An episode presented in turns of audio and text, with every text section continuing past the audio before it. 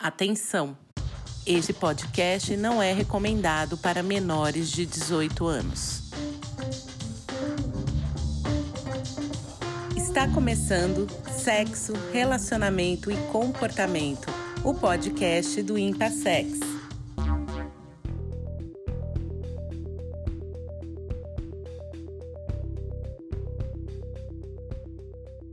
Olá pessoal, bem-vindos ao Instituto Paulista de Sexualidade.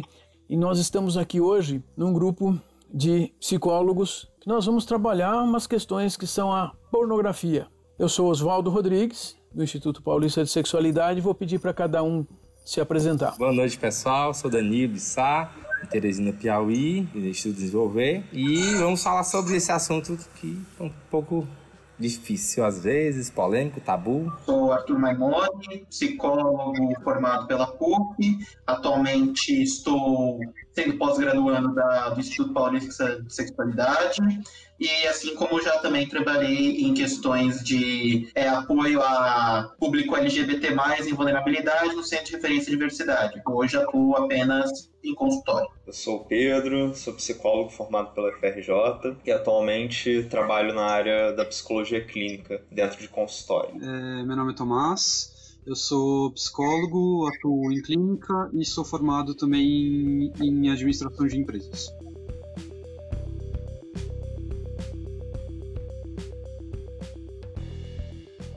Parece que nós vamos ter uma boa conversa então aí, não é? Gente, eu vou pedir para um de vocês tentar mostrar para as pessoas qual seria uma diferença do que é pornografia para algo que a gente talvez devesse chamar de erotismo. Alguém gostaria de falar disso? O erotismo e a pornografia eles estão muito também atribuído a o que é expresso através da perspectiva da arte da sexualidade e muitas vezes considerando o que é o seu contexto sociocultural. Se a gente for pensar hoje uma obra, por exemplo, 120 Dias de Sodoma, do Marquês de Sade, nós estamos falando de uma obra erótica. Entretanto, quando a gente considera o período que ele estava, pré-Revolução Francesa, houve, muita gente considerou obsceno, imoral, por também fazer muitas críticas à sociedade com o uso da sexualidade para isso. Então, por muitas vezes, a pornografia é algo considerado obsceno, imoral. Hum. Alguém mais gostaria de eh, fazer uma contribuição nessa discussão de definição? E, Oswaldo, é, é, importante também levar em consideração que o que é definido como pornográfico e o que é considerado arte erótica vai depender do momento da época que a gente está falando, né? Porque, historicamente, a, a pornografia, né, na, na sua origem, ela foi muito atrelada ao uso da, da crítica do clero e da nobreza, né, como forma de manifestação de, de valores da, da, burguesia. A ideia de pornografia como meio de consumo de massa, né, voltado para o prazer e como um mercado que gera lucro, isso é algo que surge a partir do século XIX. Então, também é algo que a gente deve levar em consideração, né, que nem tudo ao longo da história foi considerado pornografia, hoje em dia vai ser considerado como tal. Tomás, você tem alguma ideia sobre essa questão de definições aí? Só queria contribuir falando, assim como o Pedro disse, dessa mudança temporal, mas acho também que, assim como a gente já chegou a ver em, em aula no curso, essa questão do que é obsceno. Então, obsceno seria aquilo que está fora de cena. Por isso que até o Arthur chegou a comentar do, do Marquês de Sade sobre essa questão do que era pornográfico e hoje é erótico. Porque o, o, o pornográfico é aquilo que está muito fora da cena, aquilo que está onde não deveria estar, por isso daí o obsceno. Enquanto que o erotismo é uma forma de arte e essa noção de arte foi evoluindo conforme o tempo, assim como o Arthur comentou. Considerando esse ponto que eles citaram do erotismo, da forma do próprio uso do que é obsceno, eu acho muito legal a gente aqui estabelecendo que pornografia estamos falando. Nós estamos falando de uma pornografia que usa de pessoas adultas e com a prática consentida. Ou seja, aqui não estaremos considerando o revenge porn, que é quando alguém compartilha uma foto íntima do parceiro, o uso de pedofilia, zoofilia e entre outros. Principalmente estamos focando em formas consentidas da de uma arte pornográfica e ou erótica. Eu ia contribuir falando sobre isso, né? Tem a ver com a questão de, de consentimento, né? E também de legalidade, né? Ou seja, estão falando de algo, de material gráfico, ou visu, que gráfico a gente está chamando aqui de visual ou literal, né? Visual de todos os sentidos, né? Aqui, né? Mas que de fato consentido por pessoas adultas e que é também objeto de consumo e a depender de contextos, isso vai variar o que é obsceno e o que não é também. Para leitura de maneira geral. Vocês estão me contando que a cada época da vida da gente, da história do mundo, existem diferenças. E eu queria mostrar uma curiosidade para vocês aqui. Vejam, essa é, é, é uma moedinha de prata com 2.500 anos de idade, da ilha de Tassos, na Grécia. Aqui nós temos um sátiro e uma ninfa em uma atividade sexual. Nos últimos 150 anos, sempre que falam dessa moeda, dizem que o sátiro estaria estuprando a ninfa, enquanto que era uma moeda que as pessoas levavam no bolso. Era uma coisa do dia a dia, era uma coisa comum, que refletia o que as pessoas pensavam do que deveria ser sexo, e não uma violação. Porém, vocês também falaram de um aspecto político, um aspecto também de, de discutir as coisas. Essa outra moedinha aqui, existem 16 tipos dela, mas ela apresenta uma coisa interessante. É uma moeda romana do começo da era cristã e ela apresenta uma posição sexual. Primeiro, muita gente pensou que eram moedas. Depois, discutiram sobre serem fichas para entradas em bordéis, porque cada ficha, então, teria uma posição sexual diferente, como se as pessoas não soubessem falar. No entanto, essas uh, fichas apareceram numa época em que o Império Romano, que o imperador era extremamente moralista. Ali com Augusto, bem no começo do Império Romano. E o que, que significava, o que, que poderia significar esse grupo de fichas? Talvez um jogo jocoso para fazer uma brincadeira contra o imperador. Tanto que essas moedinhas, essas fichas, só foram produzidas durante uns 50 anos. Isso é interessante para nós pensarmos o poder que o sexo tem, ou o poder que usa o sexo como uma forma de é, ser contra regras sociais é, previstas. Quando vocês lembraram do fora de cena, o fora de cena é o fora da rua, aquilo que está diferente do que as pessoas contam. Mas pensava eu, para que, que servem essas coisas? Bom, talvez sirva para uma outra coisa que eu descobri e achei também, que era, é uma grande peça de cobre chinesa com uns 10 séculos de idade. Era uma grande moeda que era dada para os noivos. Ela apresenta posições sexuais. Ela é dada para os noivos, os noivos tinham como saber o que fazer à noite nas relações sexuais na primeira noite. Educação sexual também era feita de formas físicas. E pensava, mas então quando eu chamo de educação sexual, eu queria trazer essa conversa com vocês, que eu acho que vocês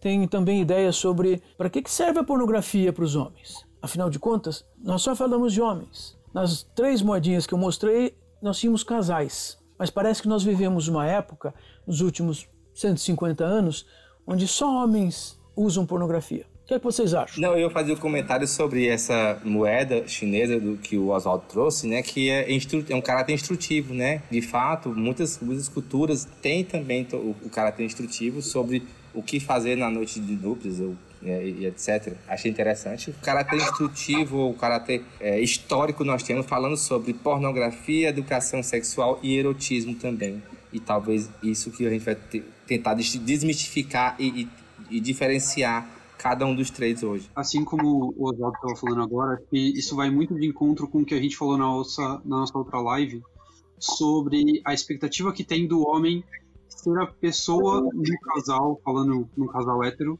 que entende de sexo. Quando a gente pega a pornografia como uma forma de educação sexual, o que a gente tem é que o homem precisa saber o que ele está fazendo, enquanto a mulher ela tem que ser pura, ela tem que ser casta e ela não pode entender nada de sexo porque isso é papel do homem. Quando uh, o Oswaldo fala por que, que nos últimos 150 anos a gente tem essa questão da pornografia voltada para homens, eu entendo que uma parte é por conta disso, né? Porque quando você fala socialmente, quem tem que entender de sexo, quem espera-se que entende de sexo é o homem. O próprio, acho que falar de sexo é, é falar também do, do objeto de poder que é o próprio órgão, que poucas, talvez algumas pessoas não, não saibam o, o, o sinônimo que é falo. E falo não é dizer apenas sobre o órgão masculino físico em si, mas o falo de, de poder.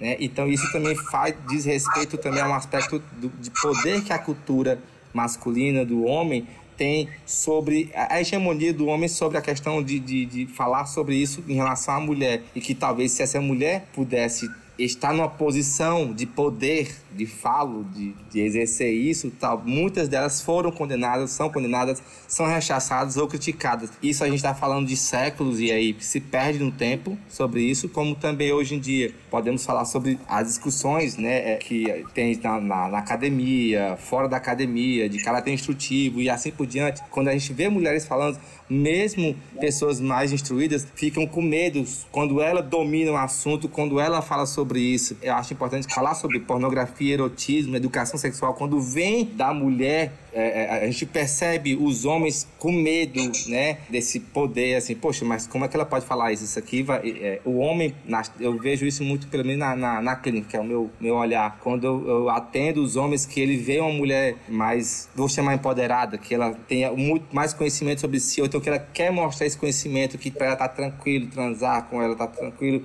falar sobre isso, e o homem se vê um pouco acuado quando se fala sobre essas questões. É, só posso fazer aqui um parênteses. É, a gente está recebendo alguns comentários de meninas que vão participar também da próxima live semana que vem aqui nessa mesma hora, nesse mesmo canal, que vai ser o, a perspectiva feminina sobre a pornografia. E eu acho muito interessante que o tópico que elas trouxeram, um deles foi que por mais que a pornografia é usada para entretenimento, ela também é muito associada para a iniciação sobre a sexualidade ao homem atualmente. Isso está muito associado, porque desde 105, há 150 anos, como já disseram, desse, do homem ser detentor, então, da, até então, desse falocentrismo, toda a pornografia ela foi dedicada ao entretenimento do público masculino.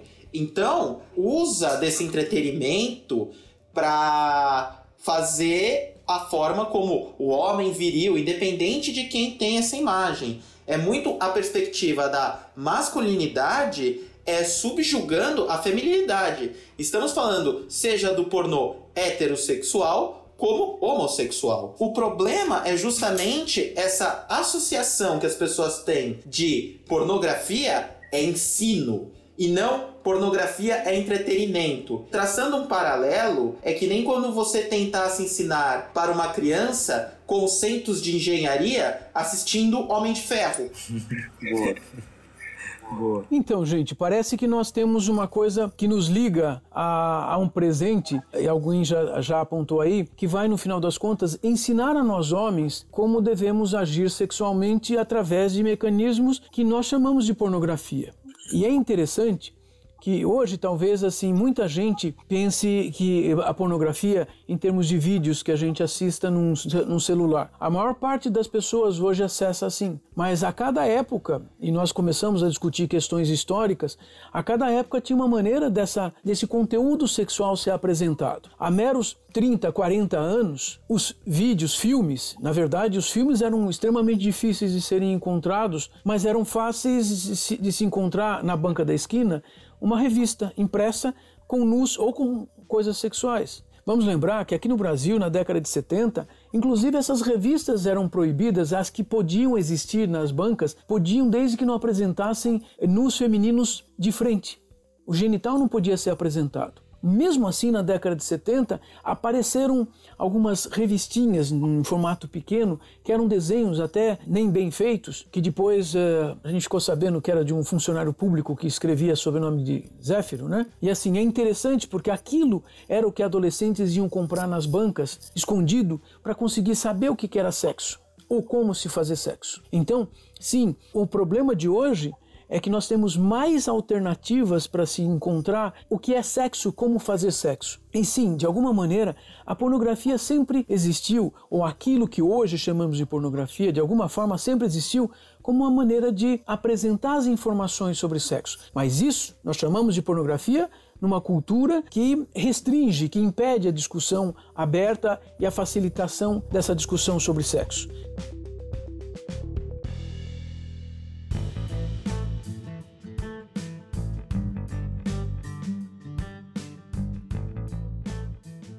Nas sociedades e culturas, nos momentos históricos onde não havia pressão, não havia proibição, o sexo era conversado e era transmitido de uma maneira adequada, inclusive de pai para filhos. Hoje, quais pais têm condições de contar para os seus filhos o que é sexo, ou como fazer sexo, ou como dizer não quando não quiser sexo? Porque nós homens aprendemos pelos filmes que o homem nunca diz não, certo? Inclusive, João, sobre isso que você está falando, né, na minha pesquisa agora para o TCC da, da pós, eu me deparei com alguns artigos que falam sobre os fatores que muitas vezes levam é, tanto homens quanto mulheres a, a consumirem a pornografia, né, a ter esse primeiro contato. E além dessa questão do ensino sexual, tem muito disso que você falou, dessa ausência da educação. Muito do que se aponta nos fatores ali, tanto para entrar em contato e manter esse consumo da, da sexualidade através da pornografia, se fala muito sobre o estilo de apego das pessoas. Fala muito sobre estilo de apego inseguro, estilo de apego ansioso relacionado à pornografia. Como os homens muitas vezes vão recorrer a isso na falta de uma figura ali a qual ele possa recorrer para conversar sobre isso, especificamente no gênero masculino. Isso é bastante interessante, Pedro, porque você está nos mostrando que homens e mulheres sim, aprendem de maneira diferente sobre essa questão da sexualidade. E nós homens normalmente vamos poder dizer publicamente que consumimos um vídeo erótico, porque parece que assim o mundo aqui fora vai dizer: "Ah, isso pode, isso é normal, isso é esperado". E isso é interessante, porque hum, o mesmo argumento não é usado para as mulheres de uma forma tão simples. Fizeram uma interferência aí dizendo sobre a, a pornografia feminista. E aí pensava, olha, existem pornografias para as mulheres?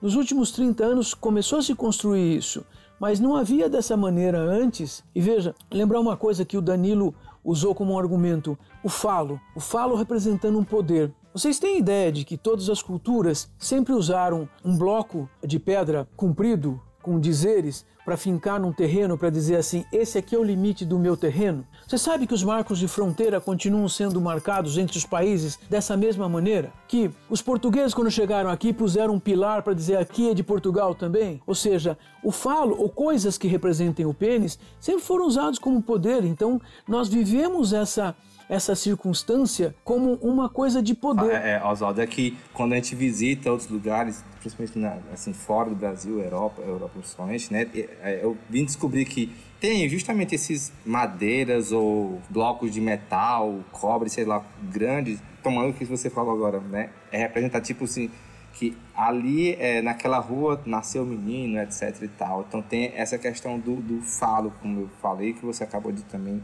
confirmar também sobre essa questão do, do, do falocentrismo. Mas eu queria também falar uma coisa bem que eu acho interessante, é a gente está falando de, da, da pornografia no, sexo, no sexo do homem, também queria falar um pouco isso acontecendo para homens mas quando somos gays, quando o homem gay, o homem o homossexual, por exemplo, né? A gente está falando de que essa pornografia ela é feita de homens para homens, mas para consumir por um sexo por um gênero oposto. E poucas vezes falamos, ou quando falamos, é de maneira muito clandestina, pelo menos assim, houve uma construção pornográfica no sentido da palavra mesmo, assim, material, gráfico, visual, etc. Para isso, mas sempre de maneira muito restrita, muito clandestina. E aí eu queria trazer essa discussão para hoje. Como a gente poderia falar sobre isso nos viés de hoje, para que de fato a gente falasse de pornografia e de erotização e educação, sexual para hoje um, um, público de meninos, quando eu falo meninos aqui, pessoal, é adolescentes, para adolescentes, esse surgimento não vai ser a cultura que vai barrar o surgimento, a vontade, o desejo, a, da libido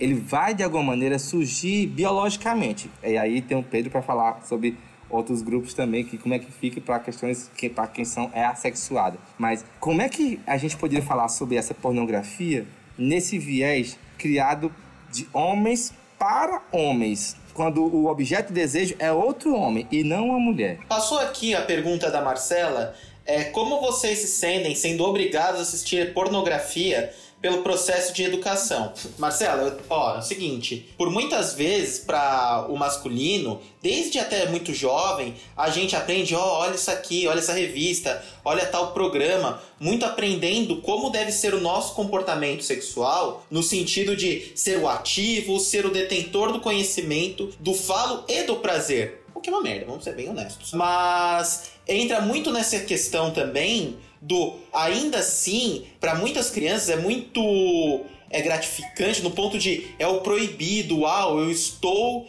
quebrando essa barreira, eu estou vendo algo que eu não deveria ver. Então, para muitas pode usar da culpa ou até da própria excitação por estar quebrando essa regra. Agora, concordando um pouco que o Danilo traz sobre dessa pornografia de homens para homens, é muito interessante ver a, no atual momento uma, uma ressignificação da pornografia com o uso de uma perspectiva de afirmação da sexualidade, é o uso de um pornô alternativo, um pornô queer, que sai-se um pouco dessa coisa do entretenimento, ainda que não perca sua base, mas ainda se mantém muito também o uso de uma afirmação, é, uma militância, um questionamento eu tô vendo essa pergunta aqui da Letícia, né? Quais as expectativas que a gente criou em relação ao sexo sendo ensinados com material pornográfico? Letícia, eu diria que não seria nem nem apenas em relação ao sexo, né? Especialmente falando do local do homem cis hétero, é a expectativa da interação com,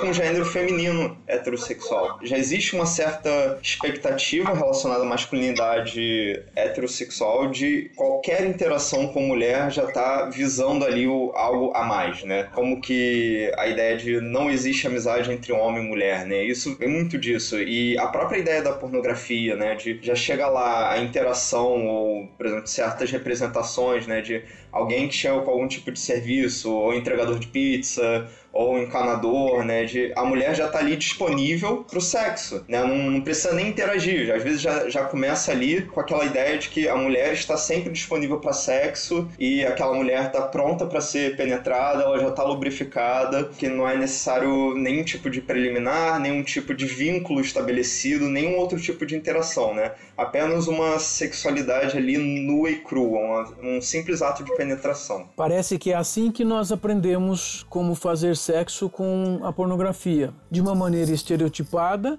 sem a consideração do outro e de uma forma que, hum, sim, nós podemos sustentar verbalmente para outros homens porque eles vão entender, eles vão compreender, porque eles também passaram por coisas semelhantes. Então parece que a gente tem que conseguir fazer é, com que alternativas ocorram. No entanto, eu fico pensando numa coisa, eu gostaria até de perguntar para vocês todos o que, que, que vem à cabeça sobre isso. Parece que nós estamos numa fase em que substituir essa pornografia por outro mecanismo de educação sexual parece ainda muito difícil de acontecer que, que vocês acham? É, Oswaldo, eu tenho participado de alguns grupos do Facebook, alguns assim que dá para listar, que é, se chama Recusa Clicar. Um grupo de pessoas que se manifestam como antipornografia. E a gente tem tanto grupos mistos quanto grupos exclusivos para homens e para mulheres. E eu participo tanto do grupo exclusivo para homens quanto o grupo misto. E a gente percebe muito essa questão atualmente de um número cada vez maior de relatos de homens, de mulheres falando sobre transtornos sexuais induzidos pelo consumo de pornografia. Isso na área da academia, na área da ciência, ainda é algo relativamente recente. São discussões que ainda são um pouco incipientes, né, com base em evidências, mas é algo que, que o próprio público que consumia ou que ainda consome está no movimento de, de parar o consumo de pornografia traz, que é, por exemplo, essa questão da estereotipia do sexo, a dificuldade de interação com o outro, para além disso, às vezes até mesmo uma, uma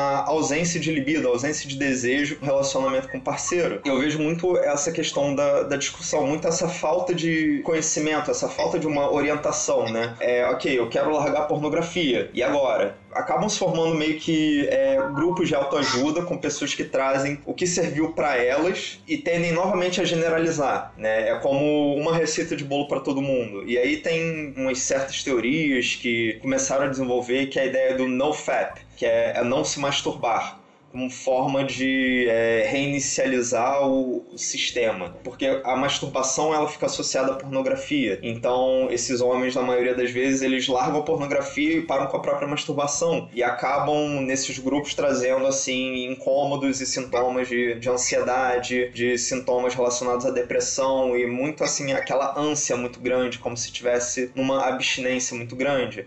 E aí fica um debate muitas vezes entre se masturbar ou não se masturbar nesse processo. E aí a gente, levando ainda mais a, a discussão pro, pro grupo misto, não é mais tanto a questão do, dos efeitos percebidos para a própria sexualidade, mas envolve também a questão da exploração do público feminino, né? A exploração das mulheres, como que a pornografia mainstream, né, pornografia heteronormativa, ela acaba novamente acirrando esse processo de dominação feminina dentro da sociedade, né? E muito desse, dos embates que acontecem nesses grupos essa reclamação por parte do público feminino da falta de empatia né, dos homens com essas mulheres que estão sendo exploradas. Né, que na maioria das vezes o, o, que leva eles a pararem de consumir são os efeitos percebidos para si e não tanto a, a, empatia com o público feminino. Eu achei interessante essa fala do Pedro porque era isso que eu ia comentar, né? Que inclusive tem até um mês né, específico, é o mês de setembro, que eles utilizam para meio que ser um marco para que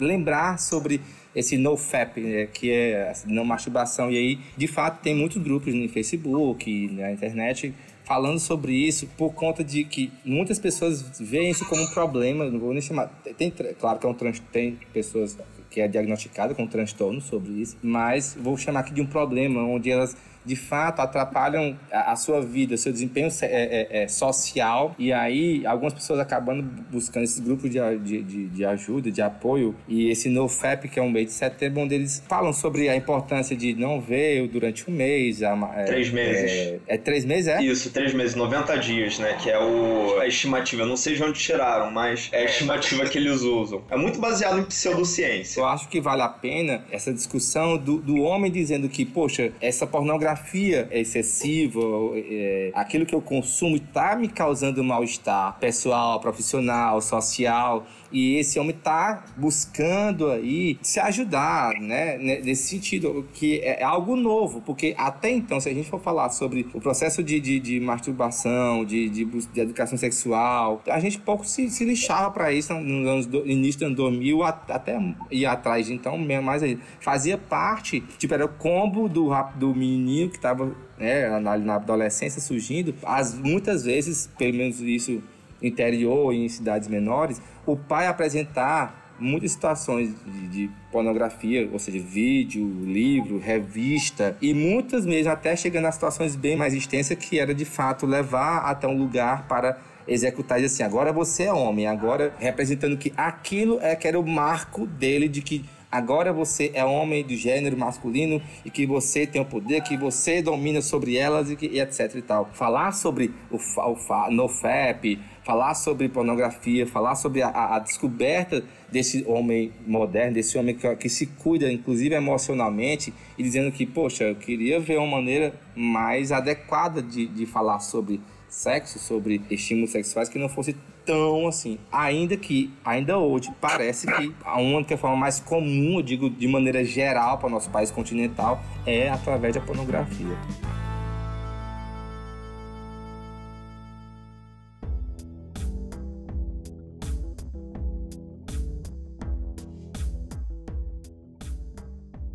Eu queria colocar aqui só um tópico, é muito do que a gente também debateu sobre e o que muitas pessoas estão dizendo, né? O quanto a pornografia ela estabiliza um padrão de corpo que o homem deveria atingir até mesmo a própria mulher e até mesmo quando considera essa questão binaridade, da binaridade. Por isso que, por muitas vezes, acaba, como uma, a telespectadora aqui colocou, acaba sendo um tiro no pé da própria pornografia. E também, quando a gente considera essa questão de corpo, da masturbação, é muito complicado como ela ainda está muito associada à pornografia.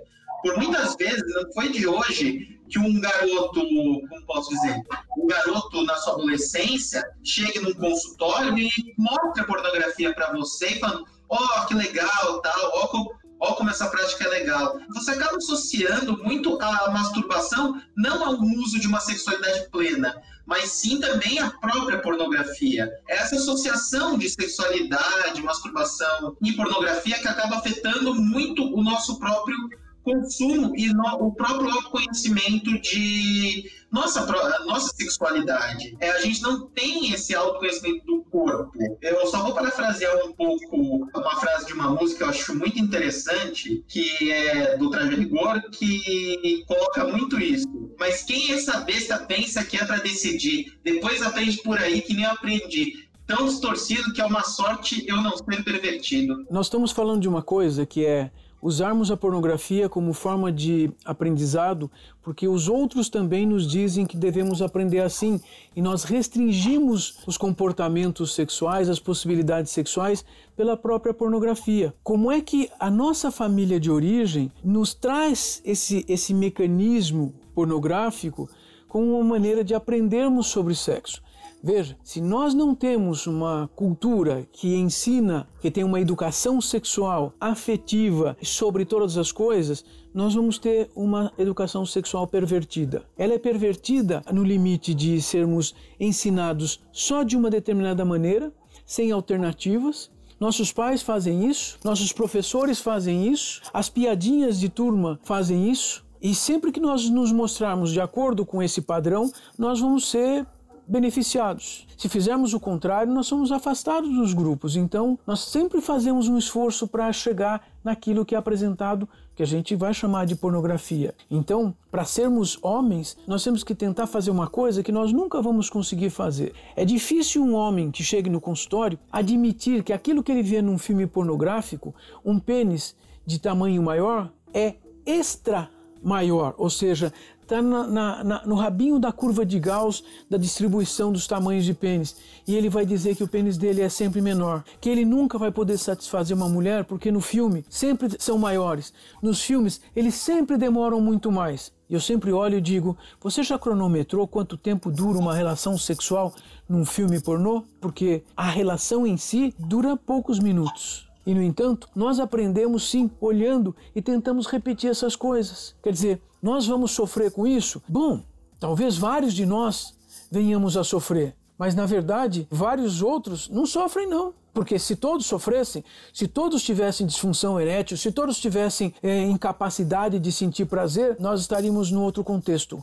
Então, de alguma forma, ainda assim, a pornografia cumpre uma função, porque talvez permita reprodução. Eu sei de uma coisa, faz os homens serem ejaculadores precoces, mas vocês devem fazer uma ideia de que os homens com ejaculação rápida continuam tendo prazer, não sofrem. Quando nós olhamos para eles e dizem, mas você está errado, eles olham e dizem, como assim? Está dando certo? Fica complicado.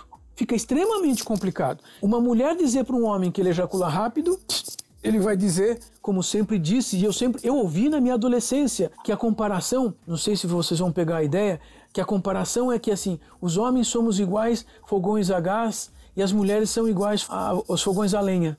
Ou seja, fogão a lenha demora para esquentar. Aí fico pensando, gente, nós reduzimos mecanicamente e, e, e colocamos abaixo para nos colocar acima. Então, é a questão do poder que nós estávamos falando antes. A pornografia traz para a gente um poder e traz uma sensação de que, caramba, agora eu posso. Se o meu chefe brigar comigo, com quem que eu vou brigar? Esse é o mecanismo que a gente chama de machista. Mas esse mecanismo, ele é baseado numa pirâmide social que tem toda uma forma de demonstrar que, olha, ser poderoso é bom. Vá para o mundo e mostre que você tem poder. Não é assim que a gente vê na TV? Não é assim que nós vemos nos noticiários? Pessoas tentando se mostrar poderosas, não interessa se estão com problemas outros, mas vão tentar demonstrar assim. E a pornografia é exatamente o exercício do poder. Mas até agora é a única forma que a nossa cultura soube para ensinar as pessoas. E talvez a, a pornografia feminista tenha vindo para fazer o quê? Ah, para ensinar as mulheres também. É, porque ainda não temos uma educação sexual para todos. O que eu acho interessante na, tua fala, Oswaldo, foi da questão de como é que esse, esse jogo de poder surge também na, na pré-adolescência, adolescência aqui. E aí nós temos uma situação bem ambígua, né? Porque assim, se eu não de fato entro nesse jogo, eu sou colocado à parte. Vejo muitos adolescentes que eles falam sobre isso, né? Quando muitos estão falando sobre sexo, sobre ver vídeos, filmes e etc. E que eles, não, não, tio, eu não gosto disso, eu não vejo isso. E aí, por eu não falar sobre isso, eu sou colocado de lado, às vezes sou xingado, falar, me xingo de, nome, de nomes, me chama de, de bichinha, isso e aquilo. E aí você vê o, o, outro lado da moeda, aquele, aquele grupo hegemônico que fala sobre sexo, que fala mais. Então, assim, a gente está falando da filia, de, de, de outro marco biológico nosso, que é de se afiliar porque enquanto organismos, né, de se afiliar a grupos que tenham o mesmo,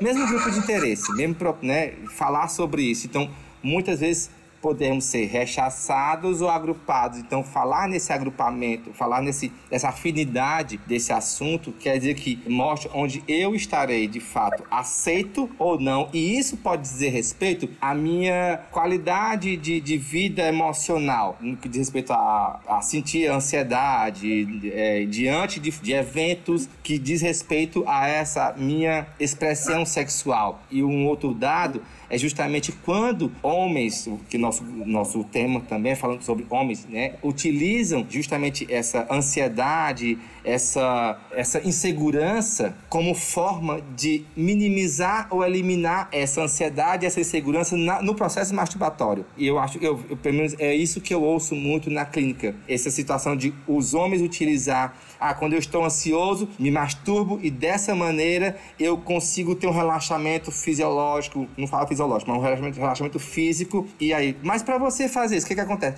Você faz isso como? Ah, eu sempre busco lá na minha rede de grupos de WhatsApp ou vídeos pornô, né? E dessa maneira eu consigo. Ou então, ah, sempre que eu vou para uma reunião, eu antes eu tenho que transar, eu antes tenho que masturbar. Então tem esse viés também aqui de utilizar essa forma, esse círculo para meio que relaxar. Então eu só consigo relaxar se eu fizer isso. Né? Então nós temos dois viés: o grupo de afinidade e o grupo de, de relaxamento usando a pornografia aqui para isso. Danilo, você está contando uma coisa que também é importante nessa discussão. São os homens que vêm ao consultório para conversar com a gente, onde nós podemos perceber que existe essa questão de associação da pornografia, até mesmo como uma busca neurótica de lidar com graus de ansiedade. Mas esses são os que chegam para nós. Então também não podemos generalizar. E o importante nessa, nessa discussão que nós estamos tendo é perceber que existem vários grupos com reações diferentes à mesma coisa. Também vão existir homens que talvez levantassem a mão aqui para a gente e dissessem: Não, mas eu não tenho problema nenhum, a gente faz uso da pornografia assim, o casal, e tá tudo certo eu acho que vai ter a variação toda. O, o mundo é muito uh, variado. Isso, isso. Oswaldo? Diga. É, é, desculpa, pode terminar, é só depois colocar um pensamento. Desculpa cortar. Tô querendo isso mesmo, dessa habilidade de variação e de variedades de respostas, de formas de usar o mesmo objeto. Usar o, o objeto pornografia como forma de aprendizagem pode dar certo para muita gente. Provavelmente dá, porque se existe há tanto tempo, é, é, complicado. Então, Oswaldo, esse ponto que eu ia colocar, vocês enxergam como a gente acaba entrando muito num paradoxo mesmo? Ao mesmo tempo que queremos é, debater esse ponto do ensinamento, de conhecer a própria sexualidade, a pró até uma forma de sair um pouco do poder, essa quebra de um poder falocêntrico e colocar novas experimentações da sexualidade, isso é colocado como promíscuo e obsceno. Ao mesmo tempo que, para aprender isso, use pornografia. E nesse tópico é, do uso da pornografia mesmo como uma forma de ensinamento, como você mesmo diz, vão vir ao consultório pessoas que falam: "Ah, eu uso para masturbar ou, ou até mesmo quem usa e fala: "Olha, isso aqui é muito legal, eu pre pretendo muito usar". E aí qual é o tópico que a gente vai fazer? É, ser punitivo e falar, não, você não deve fazer isso, isso não vai fazer bem para você, acaba entrando nesse paradoxo. E isso que eu até acho interessante colocar é também ressignificar a própria masturbação, como também a própria pornografia, porque ela vai, a pessoa vai considerar o uso como aquilo verdade, um ensinamento e o próprio uma própria sexualidade. Mas é legal lembrar que é isso, é aquilo que eu citei no começo. A pessoa tem que entender que ela tá vendo é entretenimento. É algo que não é feito para é um ensinamento, é mais para entretenimento, assim como um videogame, um filme, é saber que aquilo não é uma representação de realidade. E se for o uso da pornografia, há hoje movimentos, como você citou, do pornô feminista, do pornô alternativo, o pornô queer, que usa muito desse, é, dessa forma de reafirmar sua identidade sexual, assim como também ser crítica. Eu vou falar bem rapidinho o que eu ia falar aquela hora, só é, concordando com o que o Arthur está falando agora, e retomando uma coisa que o Oswaldo tinha falado no começo, que é o seguinte: o grande problema é que a gente acaba entrando numa roda de que, assim, a pornografia tá lá, então espera-se que o homem saiba como dar prazer, como ter prazer, enfim. Ao mesmo tempo em que o homem hoje ele fala, eu não, ninguém falou comigo, e então eu também não vou falar com ninguém e aí ele não passa para o filho, ou enfim, e a gente continua nisso. Então, é, a pornografia ela acaba sendo a única referência que o homem tem, porque a gente não fala sobre isso abertamente, como o Oswaldo tinha falado naquela hora, e isso também acaba gerando um outro problema que é naturalizar esse comportamento do homem. Porque é, o que as pessoas falam é: eu não preciso falar com o meu filho porque ele vai aprender sozinho. Porque o homem é assim. E aí a gente acaba perpetuando esse tipo de comportamento que é baseado numa pornografia que, como o Arthur falou, é completamente irreal, né? Porque o que você está vendo ali é basicamente para entretenimento, não, não tem como foco em ensinar ninguém. Só que a gente tem, a gente fica preso nessa questão de a pornografia é só o que tem, porque ninguém vai falar sobre isso.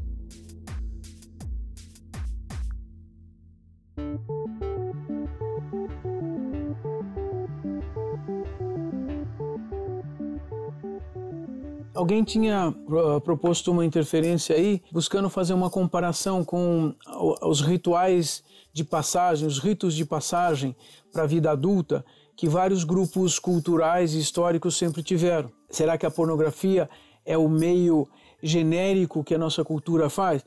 Nem acho tanto, porque a pornografia ela está mais focada na questão sexual e não social. Ela ensina o, o, o ser masculino o que ele deveria fazer na cama, mas também ensina o público no relacionamento entre as pessoas. Mas a, os outros rituais geralmente trazem a questão sexual numa vírgula e trazem os outros aspectos sociais com uma importância maior, aspectos sociais e responsabilidade. Eu vejo uma diferença. Além do que a pornografia, ela é diluída ao longo de anos. Não é um ritual, não é uma semana, não é aquele mês de preparo. É muito diluída e escondida. Então deve ser diferente e por isso talvez também tenha um efeito muito forte que afinal de contas é como se o homem ainda tivesse aquela sensação de poder assim, olha que legal, eu aprendi sem ninguém dizer nada para mim, e agora eu sei e eu posso ter o poder de fazer.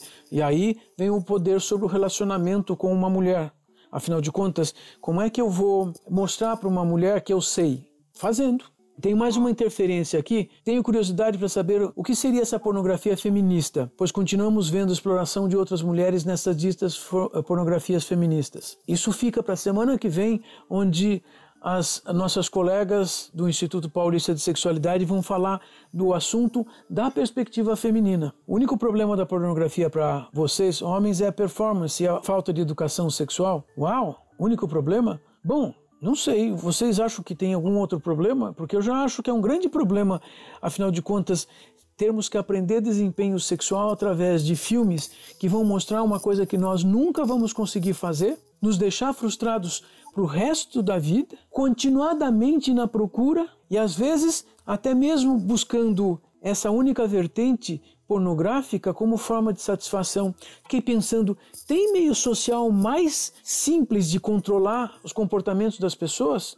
Ou seja, o único problema, isso é controle social de massa. 50% da população controlada assim, fácil. Outro ponto também que ele fala, ah, é um dos únicos problemas, mas acho que aqui um de nossos colegas, ele também cita a falta de empatia, né?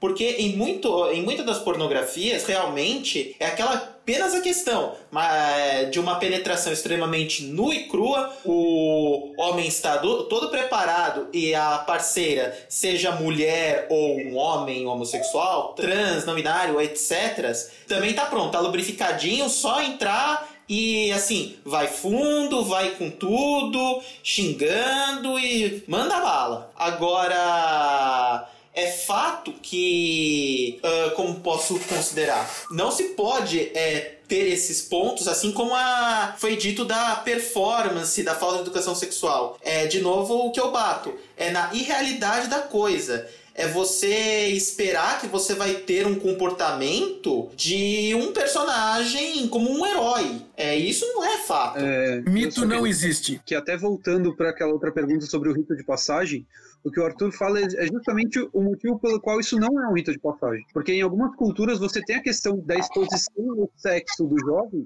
mas é algo real. Existe o sexo ali como uma coisa física, como uma coisa palpável, e a pornografia não é isso, a pornografia é um espetáculo. Ela tá ali para te falar sobre coisas que simplesmente não existem. Porque aquilo que tá lá, as pessoas, na verdade, nem, muitas vezes não estão nem transando. É, um, é, um, é uma armação, é um espetáculo e esses ritos de passagem não são assim. Quando você fala de um rito, ele tem que mostrar para o jovem o que vai acontecer, o que é esperado dele. E não, ó, vou te mostrar um filme aqui com um homem com um pênis de 40 centímetros e você tem que ser assim. Tomás, você falou uma coisa especial. No começo da década de 90, apareceu um filme que tinha nas locadoras, que era um, uma série de recortes de, de cenas de, de filmagem de filmes pornográficos em Hollywood, que ganhou o título em português de Videocacetadas Eróticas. E eles pegam as partes do, dos filmes, aí nós vamos compreender como os filmes são recortados, montados e, e nós somos enganados na cara dura, ou seja, ninguém está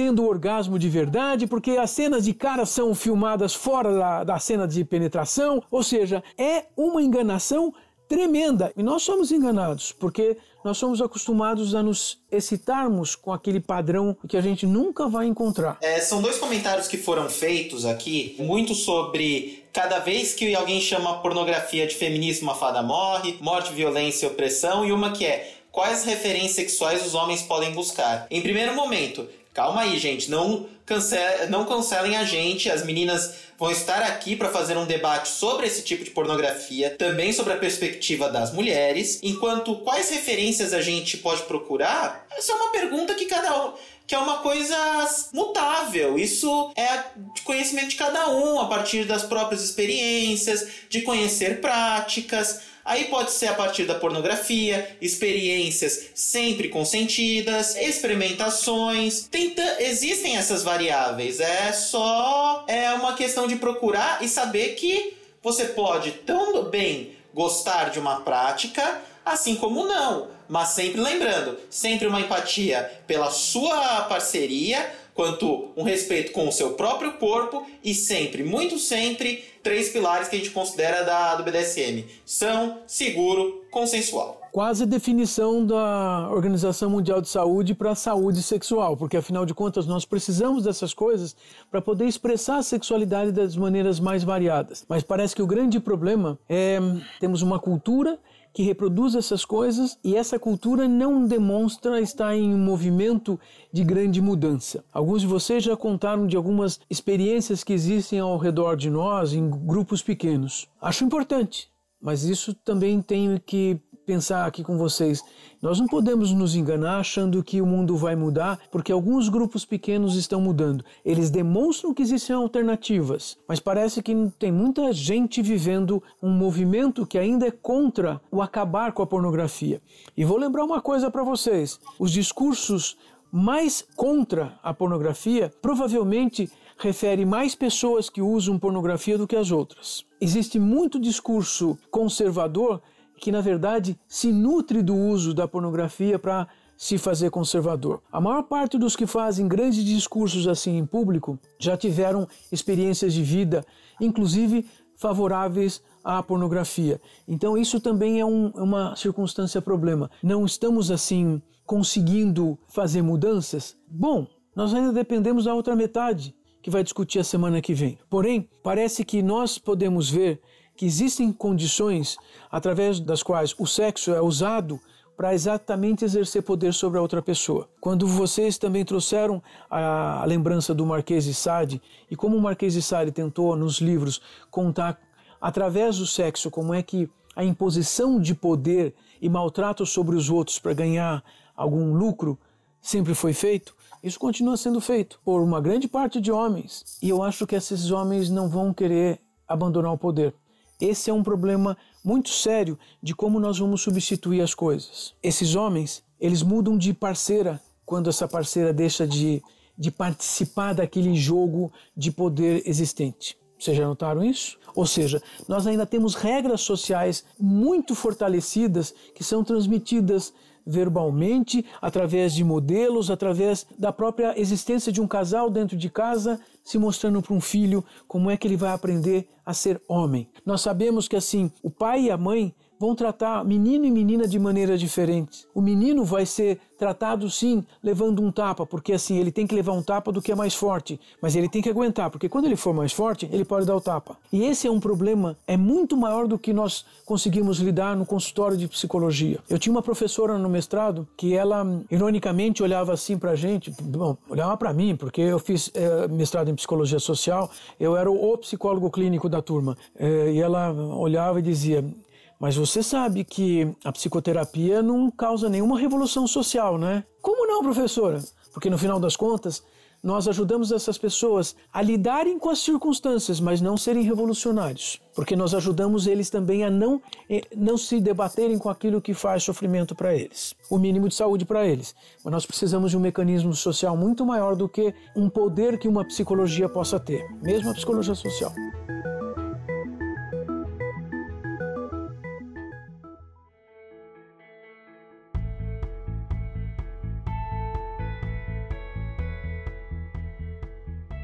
A discussão foi maravilhosa. Claro que ela, ela não se encerra aqui, é muita coisa para se falar. Acho que talvez a influência da pornografia no sexo do homem, parte 2, 3, 4, 5, eu acho que vale a pena já aqui. E foi muito grato, estou muito feliz, grato por, pelo convite do Impassex, né, que é onde a gente faz a nossa pós-graduação em sexologia aplicada, que tem também inscrições aí já abertas, né? E agradecer a cada um dos amigos aqui, Pedro, Tomás, Oswaldo, todo mundo aqui. Muito obrigado por a participação, minha participação aqui hoje e espero um, um outro evento para a gente falar sobre isso novamente. Eu não vou dizer é, um fim de debate, a gente está entrando agora, o, tanto nós, homens, as mulheres que vão vir semana que vem, e a gente depois num outro debate, todos nós, é, estamos ainda na ponta do iceberg para muita discussão ainda sobre a pornografia. Por isso, eu sempre reforço é, é se inscrever aqui, não perder nossas lives, mas também, principalmente hoje, agradecer agradecer Danilo, Tomás, Pedro e Oswaldo pela oportunidade de hoje a gente fazer um debate muito rico e a gente saber que é muito além da nossa perspectiva do homem, mas sim atualmente entrar no nosso lugar de fala, mas também sempre abrindo nossos leques. Hoje nosso debate foi muito rico nesse sentido. Também queria agradecer muito a participação de todo mundo, foi, foi ótimo o debate, e também a participação do pessoal que ficou comentando durante a live, né? Também queria muito agradecer ali do lembrete do Empreenda Psi, que nós precisamos falar sobre é, efeitos além do que nós sentimos para nós mesmos, né? Mas eu acho que esse debate não se encerra aqui, a gente continua e é algo que precisa ser debatido na presença das mulheres também, né? Não apenas entre nós, homens. Bom, eu queria primeiro agradecer, pedir um pouco de desculpa pelos problemas técnicos que eu tive aqui, mas é, eu estava ouvindo o tempo inteiro e quero agradecer aos meus colegas, porque o debate foi muito legal. A ideia que, que a gente fica nessa principalmente acho que nesse debate, é que pornografia é, só é utilizada como uma forma de, entre, de ensino e não só entretenimento, porque a sociedade faz dela isso. E na verdade, o pornô ele é só uma forma de entreter as pessoas, né? Ela não, ele não devia ser base para educação nenhuma, né? E infelizmente a gente só usa isso por falta de acesso a outras coisas. Nós começamos a conversar esse grupo aqui, nós não conversamos essas coisas antes, então nós estamos conversando pela primeira vez ao vivo. E essa é uma coisa importante, porque nós precisamos caminhar conversando sobre essas coisas para entendermos qual é a finalidade, não só de pornografia, mas qual é a, a forma de interação entre as pessoas de uma maneira que permita esta interação com satisfação de cada um envolvido, sem sofrimento dos envolvidos e sem sofrimento da sociedade. Essa é uma coisa que a pornografia ainda não, não ganhou função desse, dessa maneira, mas quem sabe talvez a gente é, ressignifique a, o termo pornografia com outros formatos daí para frente. Gente, participem das discussões do Instituto Paulista de Sexualidade, nas nossas lives de sábado à noite, conduzidas pela Carla Zélio, do Impassex. Também estamos no Facebook, no Instagram, no YouTube. Se inscrevam lá porque sempre vão receber as informações sobre as novas lives. Boa noite para vocês e muito obrigado pela participação. E vamos seguindo conversando, porque conversando nós podemos mudar algumas coisas. Talvez não mudemos todas, mas vamos fazer a nossa parte. Obrigado, gente. Boa noite para todos.